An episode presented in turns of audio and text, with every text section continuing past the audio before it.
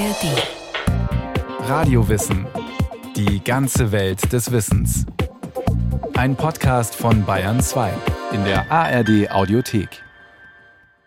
Die Übergangsstreifen zwischen Acker und Weg, Wald und Wiese, Bach und Straße sind in den letzten Jahren immer weniger geworden. Dabei betonen Naturschützer und Wissenschaftlerinnen immer wieder, wie wertvoll so ein Saum für die Natur ist. Was macht diese Übergänge zwischen den Landschaften so besonders?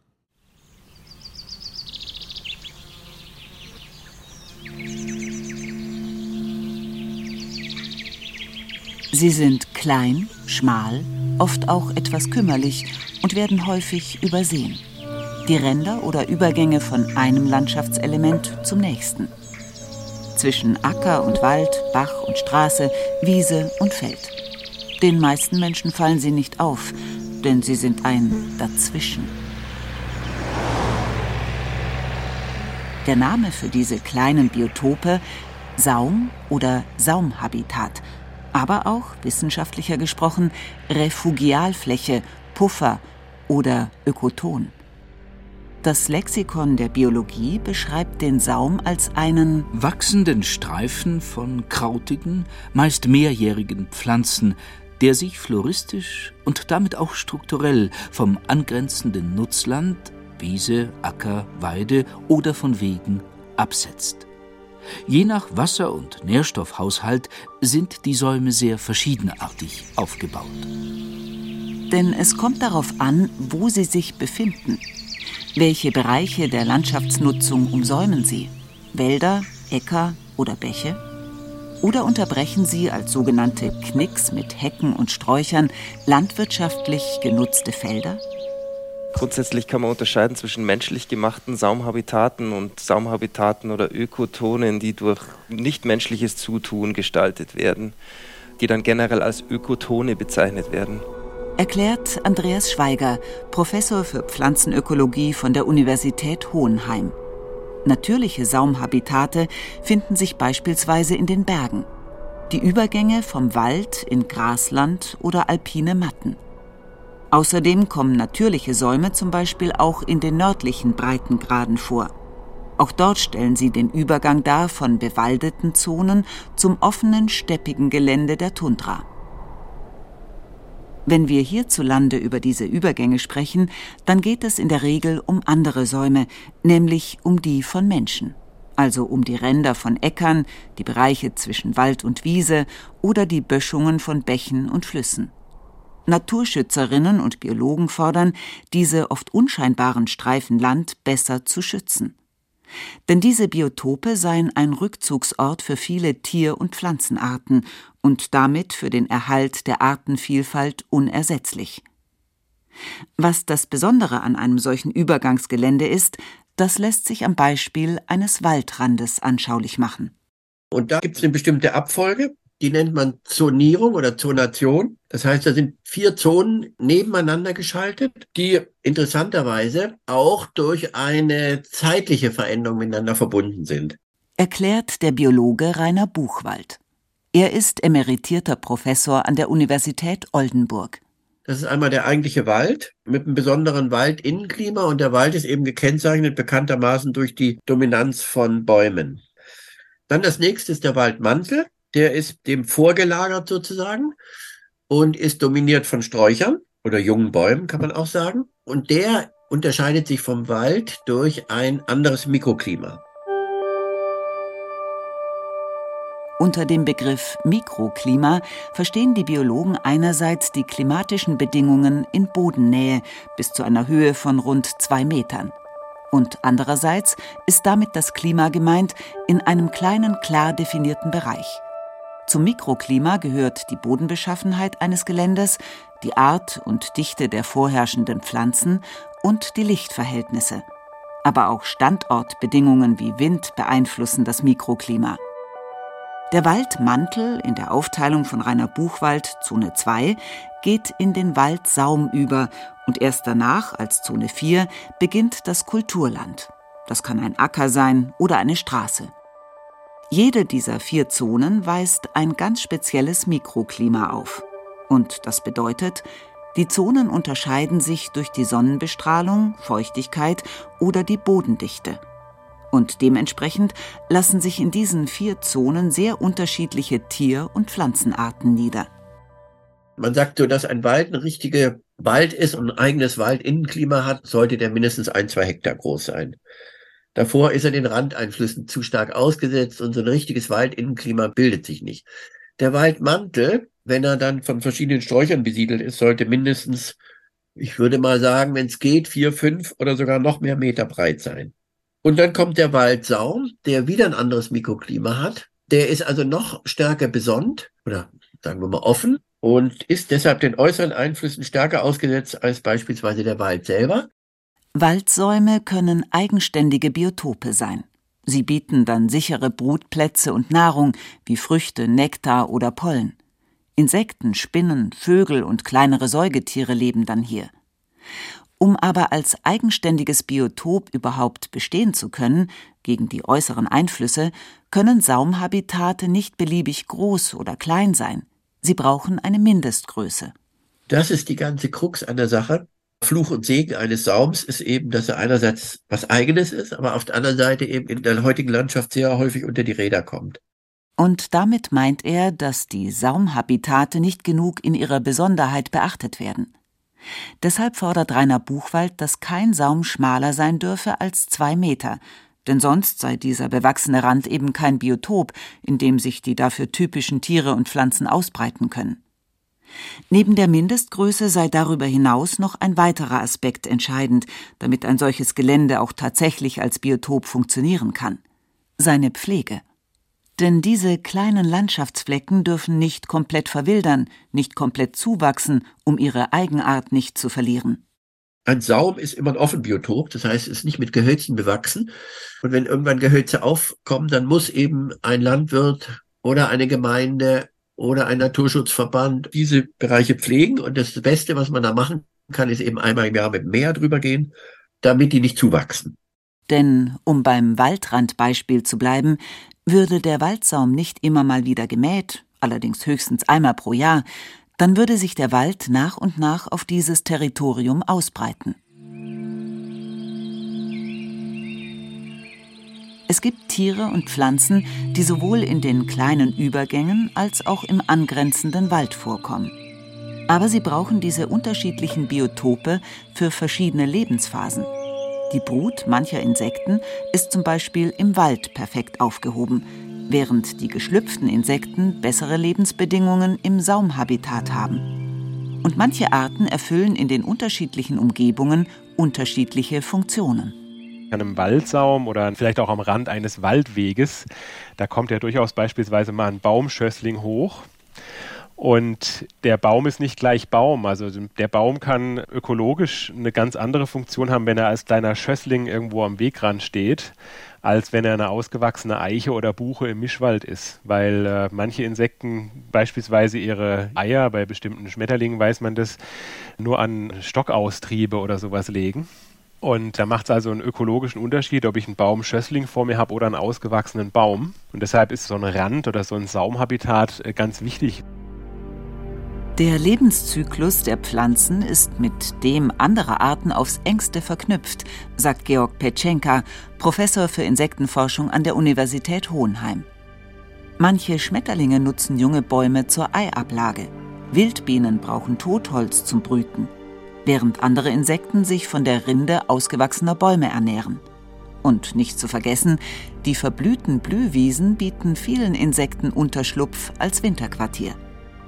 Deshalb ist es notwendig, unterschiedliche Biotope bestehen zu lassen oder sie anzulegen, um die Artenvielfalt zu erhalten bzw. das Artensterben zu verlangsamen. Und noch ein Beispiel, das zeigt, wie wichtig Saumhabitate sein können. An Gewässern beispielsweise stabilisieren Büsche und kleine Bäume das Ufer und beschatten im Sommer das Wasser. Das bleibt dadurch ein paar Grad kühler und kann so für einzelne Fischarten lebensrettend sein. Saumhabitate sind also ein wertvoller Lebensraum, der aber in den letzten Jahrzehnten drastisch geschrumpft ist. Die Ursachen dafür sind vielfältig.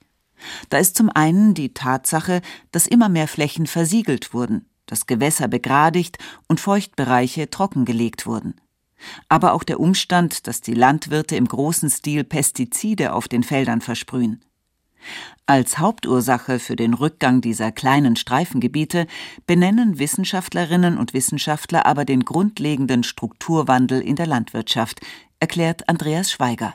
Wenn man das Ganze historisch betrachtet, ist es natürlich so, dass die Flurbereinigung sehr viel dieser Saumhabitate einfach aus unseren Landschaften entfernt hat. Es, es werden ja auch Heckenstrukturen als Saumhabitate zum Beispiel gesehen, die wurden einfach systematisch entfernt aus unseren Landschaften mit den allen bekannten Folgen für die Biodiversität, für Rückzugsräume, pflanzlich, aber auch tierisch.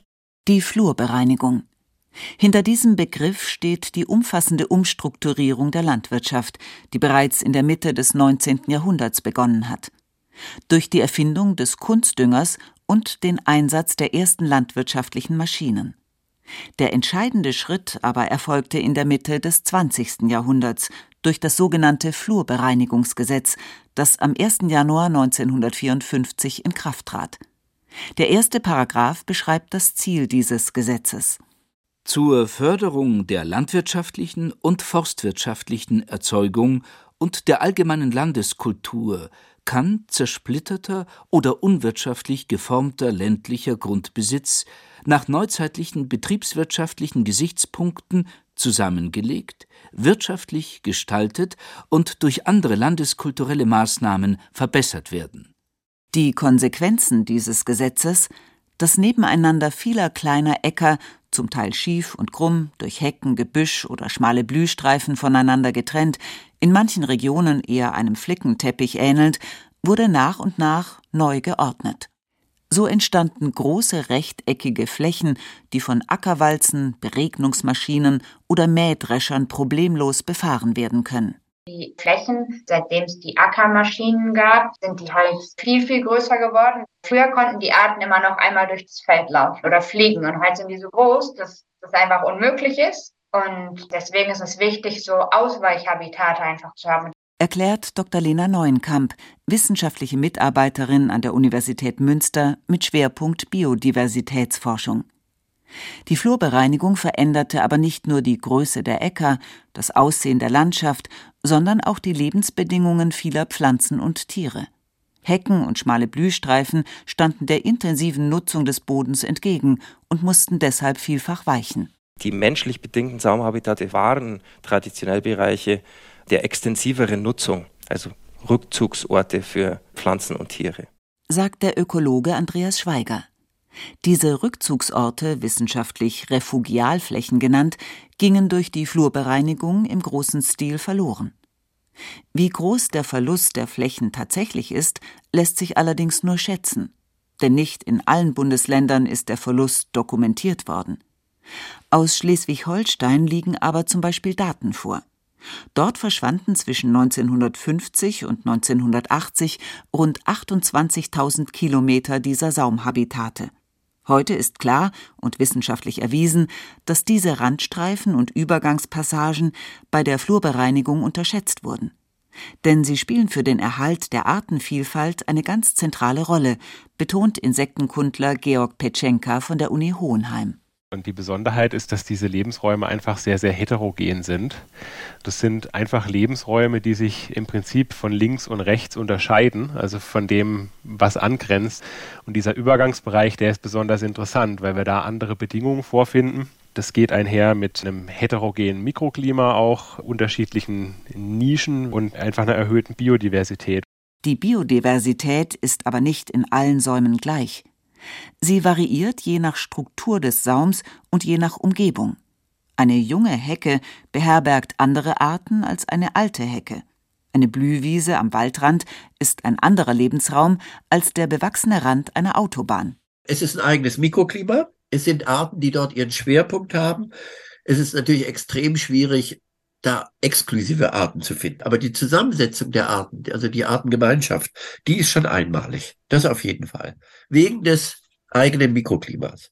Und Georg Petschenka ergänzt, wenn ich jetzt einen äh, Waldrand habe, dann finde ich da nicht nur Arten, die es vielleicht auch im Wald oder vielleicht auch auf der angrenzenden Wiese gibt, sondern ich finde auch Arten, die ja, vielleicht nicht ausschließlich, aber doch vorrangig in solchen Habitaten vorkommen. Also gerade wenn ich an Wegränder denke, da finde ich bestimmt eine Insektenfauna, die vielleicht äh, einen offenen, lückigen äh, Bodenbewuchs braucht, bestimmte Laufkäfer beispielsweise, die ich möglicherweise in der Wiese daneben gar nicht finde. Da werden Lebensräume geschaffen, die für bestimmte Arten letztendlich essentiell sind. Die Forschenden schätzen, dass es rund 8 Millionen Arten gibt. Etwa eine Million davon steht kurz vor dem Aussterben, so der Weltbiodiversitätsrat. Und das gegenwärtige Artensterben gehe 10 bis 100 Mal schneller voran als in den letzten 10 Millionen Jahren. Selbstverständlich sind diese alarmierenden Prognosen nicht allein damit zu erklären, dass es immer weniger Säume in der Landschaft gibt. Aber der Rückgang dieser Lebensräume trägt zum Artensterben ebenfalls bei. So hat sich beispielsweise allein in Deutschland die Anzahl der Vogelarten in der Agrarlandschaft in den letzten Jahrzehnten um mehr als 36 Prozent verringert. Deshalb haben mittlerweile alle Bundesländer sogenannte Naturschutzpläne, in denen es auch um die Wiederherstellung und die Pflege von Saumhabitaten geht. In Bayern zum Beispiel ist 2019 durch das Volksbegehren Artenvielfalt und Naturschönheit in Bayern das Ziel ins Auge gefasst worden, den Biotopverbund Offenland bis 2030 auf 15 Prozent zu steigern. Zurzeit liegt er noch bei rund 10 Prozent. Denn das ist die zweite nicht zu unterschätzende Funktion von Saumhabitaten. Sie ermöglichen es, Biotope miteinander zu vernetzen, wie Rainer Buchwald erklärt. Entlang dieser Korridore wandern zum Beispiel Rehe. Das machen Rebhühner. Das machen Tagfalter bekanntermaßen. Wenn ich also drumherum nur eine Straße und Acker habe, dann ist das das Einzige, was halbwegs noch ein paar Blüten anbietet für die Tagfalter oder Wildbienen oder was auch immer. Auch nicht immer viel, aber besser als nichts. Feldhasen, Rehe, Wildkatzen, Rebhühner und auch die verschiedensten Insektenarten, sie alle brauchen den sogenannten Biotopverbund also eine Vernetzung zwischen den Gebieten, in denen sie sich aufhalten und verstecken können oder in denen sie Nahrung finden. Denn viele von ihnen haben keine große Reichweite, wie es in der Biologie heißt. Und das bedeutet, dass sie eine Entfernung von mehreren hundert Metern nicht überwinden können. Ohne Korridore, die einen Saum mit dem anderen verbinden, schaffen sie es also nicht, die Entfernung zu bewältigen, sagt Georg Petschenka. Verinselung ist ein Problem, dass Biotope oder Habitate zerschnitten werden und dann Populationen isoliert und damit eine Art dauerhaft existieren kann. Insektenarten sind da von ihrer Empfindlichkeit sehr unterschiedlich tatsächlich, aber üblicherweise ist doch schon so die Meinung, dass wir einen großen genetischen Fluss wollen und deshalb ist es wichtig, dass die Einzelvorkommen vernetzt sind. Und da helfen natürlich viele kleine Inselchen auch, um sowas zu erreichen.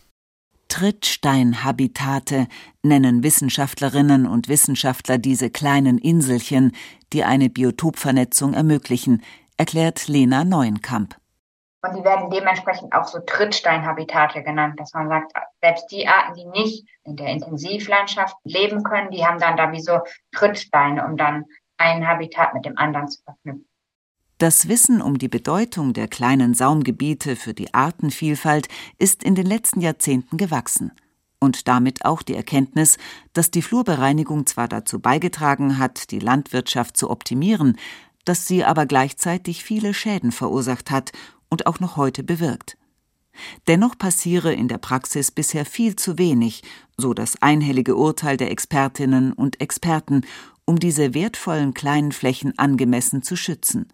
Rainer Buchwald von der Universität Oldenburg. Also man kann nicht sagen, dieser Saum hier, egal ob das am Graben ist oder am Weg oder am Wald, der ist per se schutzwürdig. Und deshalb, weil er einfach oft zu schmal, zu klein ist, ist auch so eine Schutzform wie geschützter Landschaftsbestandteil, was man manchmal zum Beispiel bei Baumreihen, bei Alleen hat, auch in Städten. Der greift da nicht so richtig. Und wer macht sich die Mühe, so einen wunderbaren Saum zusammen mit dem Wald oder zusammen mit dem Trockenrasen mit unter Schutz zu bringen. Das sieht auch Andreas Schweiger von der Universität Hohenheim so.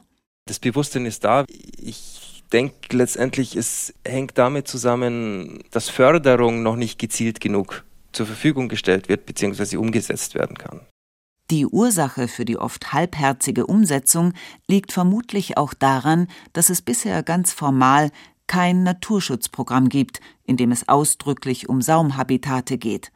Ein solches existiert nicht, betont Rainer Buchwald.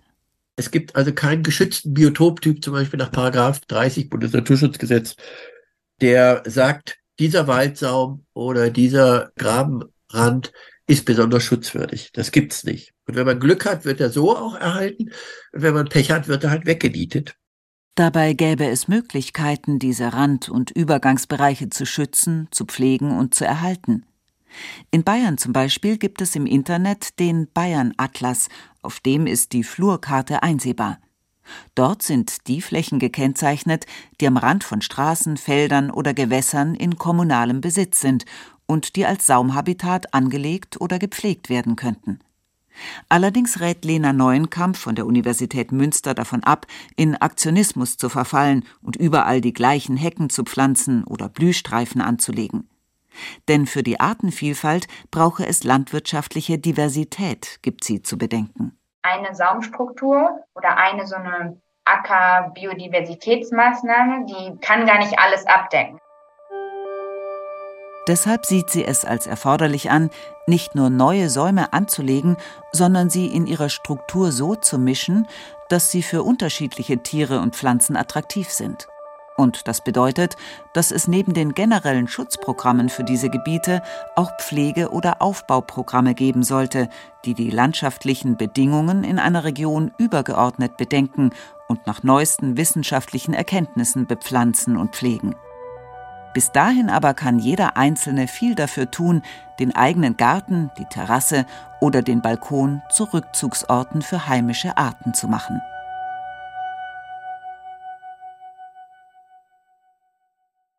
Daniela Remus und die Übergänge zwischen Acker und Weg, Wald und Wiese, Bach und Straße, die für die Artenvielfalt so wertvoll sind. Schützenswerte Ökosysteme gibt's viele. Wir haben dazu eine ganze Gesprächsreihe. Alles Natur heißt die. Da geht es zum Beispiel um den besonderen Lebensraum Hochmoor oder auch um den städtischen Park, in dem sich zum Beispiel eingeschleppte Pflanzenarten angesiedelt haben.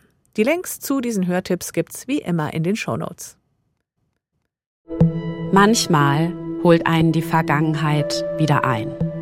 Und manchmal verändert diese Vergangenheit uns alle. In diesem Fall ist das die Kölner Silvesternacht. Also ohne das jetzt rassistisch zu meinen, aber es waren sehr viele ausländische Personen. Und dann hat er mir einfach aktiv zwischen den Schritt gefasst, auch feste. Wo? Wo? Wo war ihr Silvester? Wir werden sie jagen.